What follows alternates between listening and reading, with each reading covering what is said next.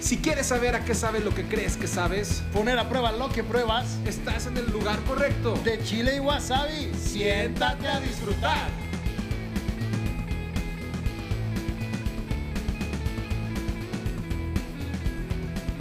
Hola, buenas tardes, bienvenidos. Estamos en su podcast favorito de Chile y Wasabi. ¿Cómo estás, mi Pench?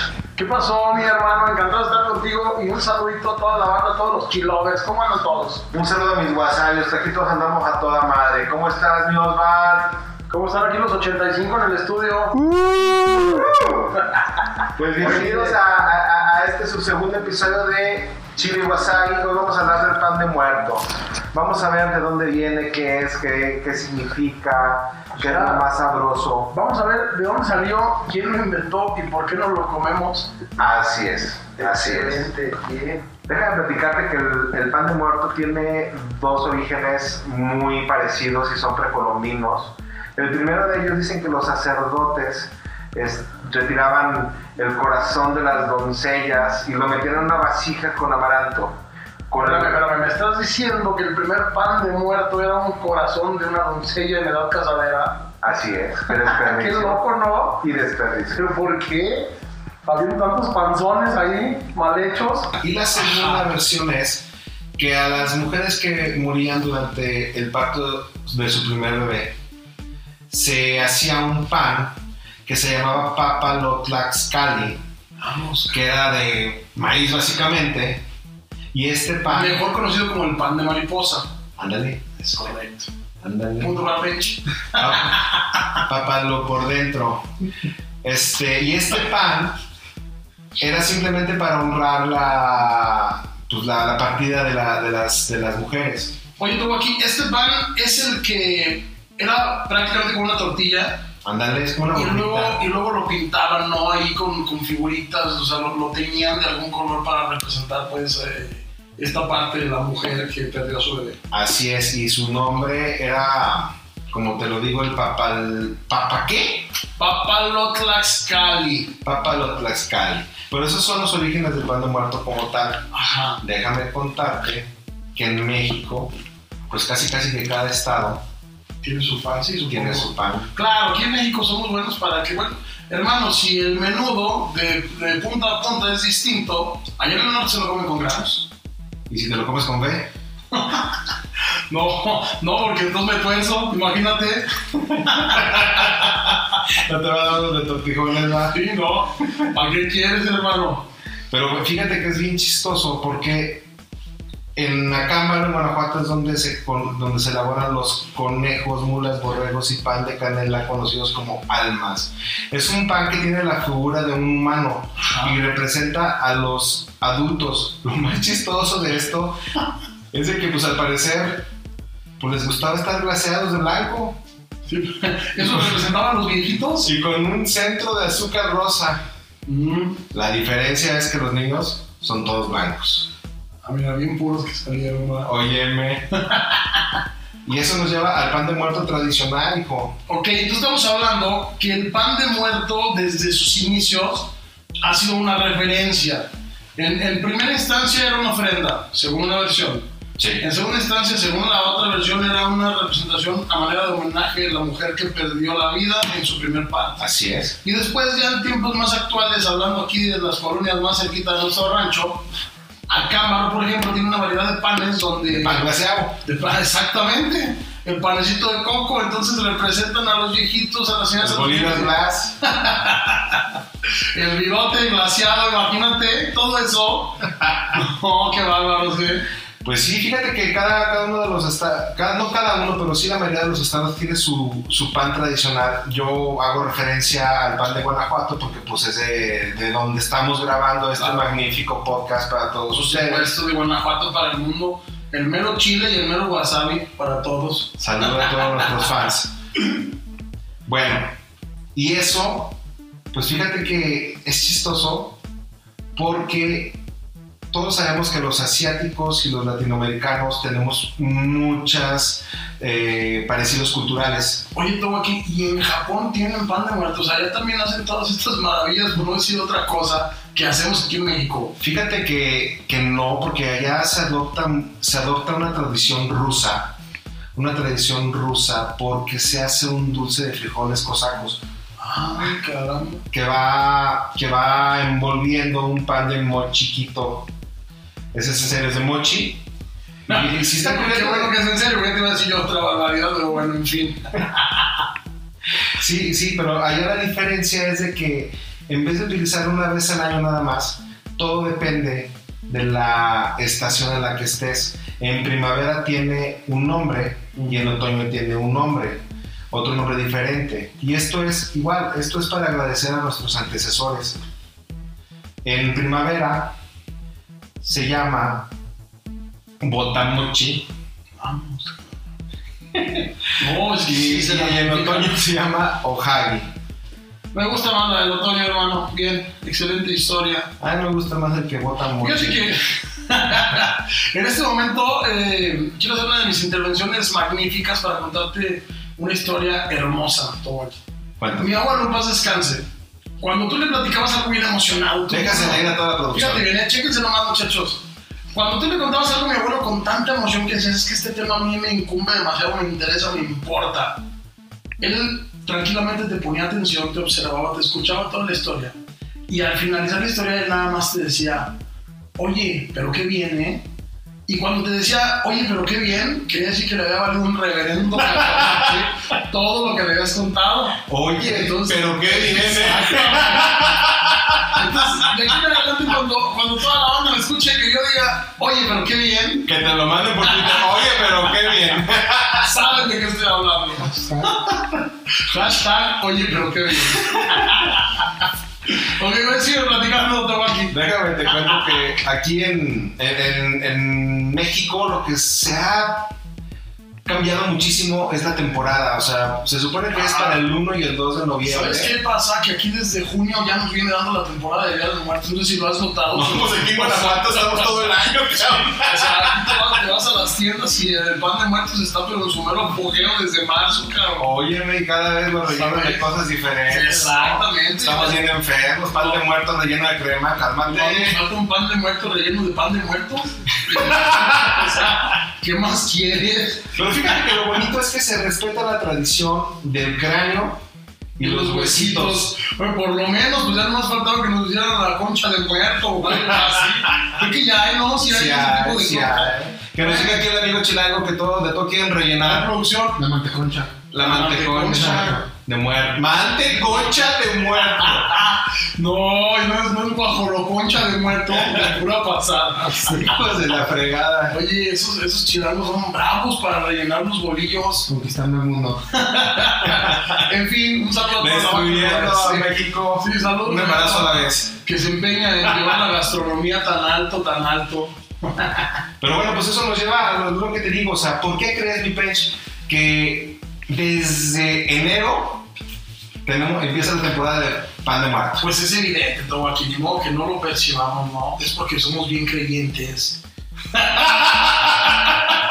no, hombre, por supuesto que no, pues es la mercadotecnia, aquí le estaban unos pesos de más.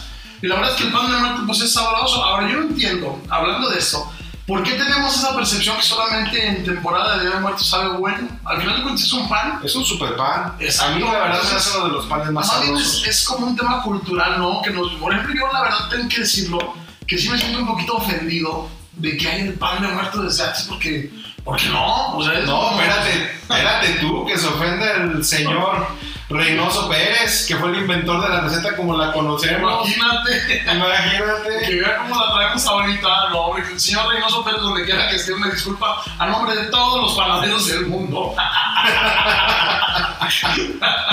Pero sí, definitivamente, ¿qué onda con nuestras vidas? Desde marzo tenemos pan de muerto. Es mera mercadotecnia, ¿estás de acuerdo? Pues es la necesidad, y la verdad, o sea, como tú, lo- como tú lo mencionas, a mí se me hace un excelente pan. El pan es parte de la dieta básica de todos los mexicanos, y qué mejor con un pan tradicional aparte. Por favor, si se pueden, si les gusta, Si nos están apoyen a escuchando. si nos están escuchando. Apoyen las economías locales, que son las que realmente Sí. están desde inicios de año pegándole a esto porque saben que funciona, porque saben que Pero gusta. sabes que yo tengo un punto de vista nada más ahí. Ok, la preparación, hablando en sí como tal de la masa que genera el pan de muerto, está buenaza. Y está bien que la tengamos desde, desde enero si quieres. Pero por el amor de Dios, los huesitos y el cráneo y todo eso, nomás en temporada de muertos, hermano, pues esa es la tradición. Será, Ya será sabes, hagan, hagan con la misma masa, pues otra figura de Cristo. Y No, vamos. pero eso te lleva a lo, a lo siguiente. ¿Has visto todas las cosas que, s- que, que su- usan el tema del pan de muerto? Sí, me siento muy ofendido. Claro que sí. Como, mira, por ejemplo, hay cereal de pan. Eso se lo debemos a Brockstone Panadería de la Ciudad de México. Por supuesto. Cereal Macarrón de pan. de pan. O sea, O sea, qué ganas de rellenar al muerto, ¿va? sí. No, no, no le hayan. Eso lo debemos a Miel Me Sabe Bakery también Ah, de la Ciudad de México. Se lo pondrán un bolillo a este cereal también. Lo que, lo que te aseguro que hacen es pan de muerto relleno de chilaquiles. Si va, segurito. sí. Ese le encanta al productor. Chécate este. Gelato de pan de muerto de Joe Gelato en la colonia Juárez. O sea, ya no quiero ni seguir leyendo porque también es de la Ciudad de México. Pero fíjate que eso eh, está padre en parte porque lo básico es una, una nieve basada en la flor de cempasúchil. Ah, El, el pan de muertos, los mini panes, pues nada más es un topping, ¿no? Primera Como eh. decoración, que- ok. Entonces, ¿qué, qué es? ¿Un mantecado o es un sorbet? Es pues un helado con Sí. topping de pan de muerto, pero el helado es de flor de cempasúchil. Eh, De, Eh, de todas maneras, tiene su temporada, ¿eh? Y la- el, el último, el último que les, que les traemos es, la neta, ¿qué onda? Porque es uno de los temas que a mí más me, me causan conflicto. Es neta lo que estoy leyendo. artesanal de pan de muerto. Agradezcale a Falling Can la chingonería. Yo pensé que ibas a decir y agradezco a nuestro productor que a la fuerza nos puso la cerveza artesanal. Luego se nota que nuestro jefe de información es chilango, Sí, ¿verdad? va. Poniendo a la América en alto. Y mira que tiene una historia de cerveza artesanal. ¿Sabes qué? Lo que me llama la atención de este productor es de que cuando llega conmigo me dice, a ver muchachos, ahora sí ya se la saben, no sé si vamos a empezar a grabar o nos vas a estar. Sí, va, entramos aquí al estudio, ya se la saben. No, no traemos nada, todo tranquilo. Oye, Pech, ¿tú qué panes de muerto has visto aquí en Guanajuato, en todos los lugares que a ti te gusta Fíjate visitar? que yo que soy muy garnachero, eh, pues he visto infinidad de panes rellenos, eso sí. Sí. Relleno de lo que se te antoje también ya la gente ahí, que sí, de- con crema de cacahuate, con de avellanas, de chocolate, de esta leche condensada y mil Déjame cosas. sacarte otro ejemplo, los Ah. de Nutella. ¿Telas? Ahora sí, Ahora sí que fue un autobolazo, ¿verdad? Hermano. Me tardé mucho en el revive. Pero bueno, no, si es que los de Nutella, los de crema pastelera. Sí. Ahora, ¿todo, ¿qué opinas de estos que ya los cubren con, con- con ceniza de no sé qué? Y luego ahí andan, ahí andan en el tren del mame, en el internet, que, que hay una fulana que dijo que es que les ponen ceniza de los muertos. Ay, chingada. Y todos los nosotros cristianos dijo, no es cierto, todo el mundo sabemos que es ceniza de las momias de Guanajuato. Obviamente él estaba, él estaba jurando, ¿no? Ay, Dios. No, De pero eso veras pasa que- por andar inventando tanto, pues, o sea, ya ves panes de muerto que les ponen que la ceniza de la flor de no sé dónde, y yo sé, calmados.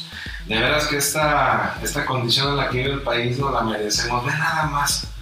Ve nada más. ¿Quién- o sea, ¿realmente quién puede creer que se va a comer las cenizas de un muerto pa- en, su- en sus panes de muerto? Pues esta persona se estaba muy sorprendida, ¿eh? O sea, sí dijo, vengan todos porque aquí hay un problema. Producción, ¿cómo era, ¿cómo era el meme este de la muchacha que se declara que necesitaba que la adoptaran porque no le gusta trabajar? Sí. No, no era Osvaldo. Caramba, voy a trabajar, no voy a trabajar. que lo conozco, me suena, fíjate. Me suena que está aquí. No, no te suena, te rompe la madre, no vas pelado ni malote. Ay, no. Qué Pero bueno, tristeza, aquí ¿eh? vamos, pues vamos cerrando este, este segundo episodio. ¿Y qué les parece si vamos con nuestro top 5? Oye, pero ah, quiero hacer un top 5 de los panes todo aquí rellenos de algo que no te comerías. Y top 5 de los que sí te encantan. ¿Cómo ves? Los rellenos. pues depende del relleno, ah, sí, todo depende. Pero sí, te comerías, por ejemplo, eh, eh, un, un pan relleno de algún guiso salado, o sea, como los chilaquiles. ¿Sí te comerías un pan de muerto relleno de chilaquiles? No. Ni yo, definitivamente. Por supuesto que no. Ese contigo ya no, ya no se sabe, pensó que pensó primero que contesto. No, no, no, tranquilo. Sí hay gente que volando pica, pero no, ni al caso, eh. Tranquilo, hermano. Entonces, hay rellenos que sí, pero ni aunque te paguen, o sea, ni por favor, ni gracias. ¿Estás de acuerdo? Pues, ¿sabías que también hay panes mezclados entre África y, y México? A ver, cuéntame. ¿Y te gusta Entonces, qué? Pues, ese es el consentido de, de todos. Es el, el pan moño, ñongo. Vamos. Non. Porque no se venden panes, digo. Y no más falta que también lo choquen, ah. Con ese se, se limpian todas las comisuras. Fíjate, fíjate este que estoy viendo aquí, todo aquí. El virote bañado en salsa de cajeta. ¿Cómo ves ese? Es que se sale muy bien. Sí, va, nomás que a veces ese te tapa, pues, o sea, es tan pesado que sí. Fíjate que en uno, en uno- en uno de mis viajes a Japón me encontré uno de los panes que encontré al norte del país, también allá. Era, era un salpicón que había en Tokio. Ese mismo era el, que- el- el salpicón que había en Torreón, igualito, pero no eran verdaderos mexicanos. ¿Por qué, amigo? Pues porque vendieron todos los jalados. Eran japoneses, hijo. Lo que es chistoso es lo que te digo, las similaridades de las, de las culturas. El Sí, salpicón ah. que había en Tokio es el mismo salpicón que había en Torreón. ¿Cómo ves, productor? Que como, como ahí, por ejemplo, ese salpicón se te antoja. Pato sin ver. Y la zona. Me echas de. Eh, Sí, Ah, sí, oye. sí. ¡Ándale! Oye, sí es de, de por allá de Portepito, ¿verdad? Yo creo. Sí, te, te digo que, le- que el miedo no te burro, cabrón, cuando lo veo llegar. ¡Ay, perro! Le raspa, le raspa. Pues bueno, Ah, mira. el chili wasabi, Ese es el más sabroso, ¿sí cuál es, amigo? el mamón. Ah, obvio. Óyeme. Oye, y- este sí está bueno. Los bigotes en la dona. Eso no lo he visto, ¿eh? Pues ya con eso de que estos chavos mezclan todo, Sí va. y el beso en la rosca de Reyes, Te voy a dar un consejo. Cuando, cuando tengas algún platillo que no conozcas, mejor píntale millas, por favor, amigo. mira, te voy a contar para cerrar este top 5 un dato bien curioso que a lo mejor puede resultar ofensivo, pero son de esas cosas que la historia te dice qué onda, ¿no? A ver. ¿Sabías que las puchas Mm. Es uno de los panes preferidos de México. Empezaron en Michoacán, güey. ¿Y sabes quiénes eran las que las vendían? Las monjas, güey. No, no, güey, no me digas eso. Eran las O sea, famosas monjas vendepuchas, güey. pues Yo conozco varias, Pero no son tantas, ¿eh? espérate, era un pan relleno de crema y cubierto de glaseado, güey.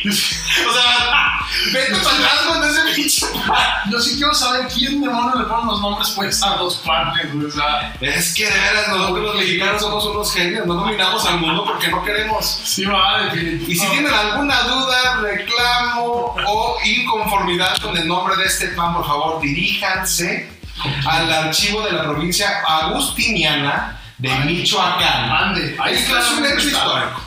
La pucha. Así que a mí no me estén diciendo que somos nacos. O sea, aquí no andamos inventando nada. Aquí si les decimos que la pucha se llama pucha es porque tenemos los pelos en la mano. Vámonos. Y con esto nos despedimos. Muchas gracias, Tupesh. Hermanos, un placer. Saludos a toda la banda. Gracias por Nos escucharnos. vemos en nuestro siguiente episodio. Adiós.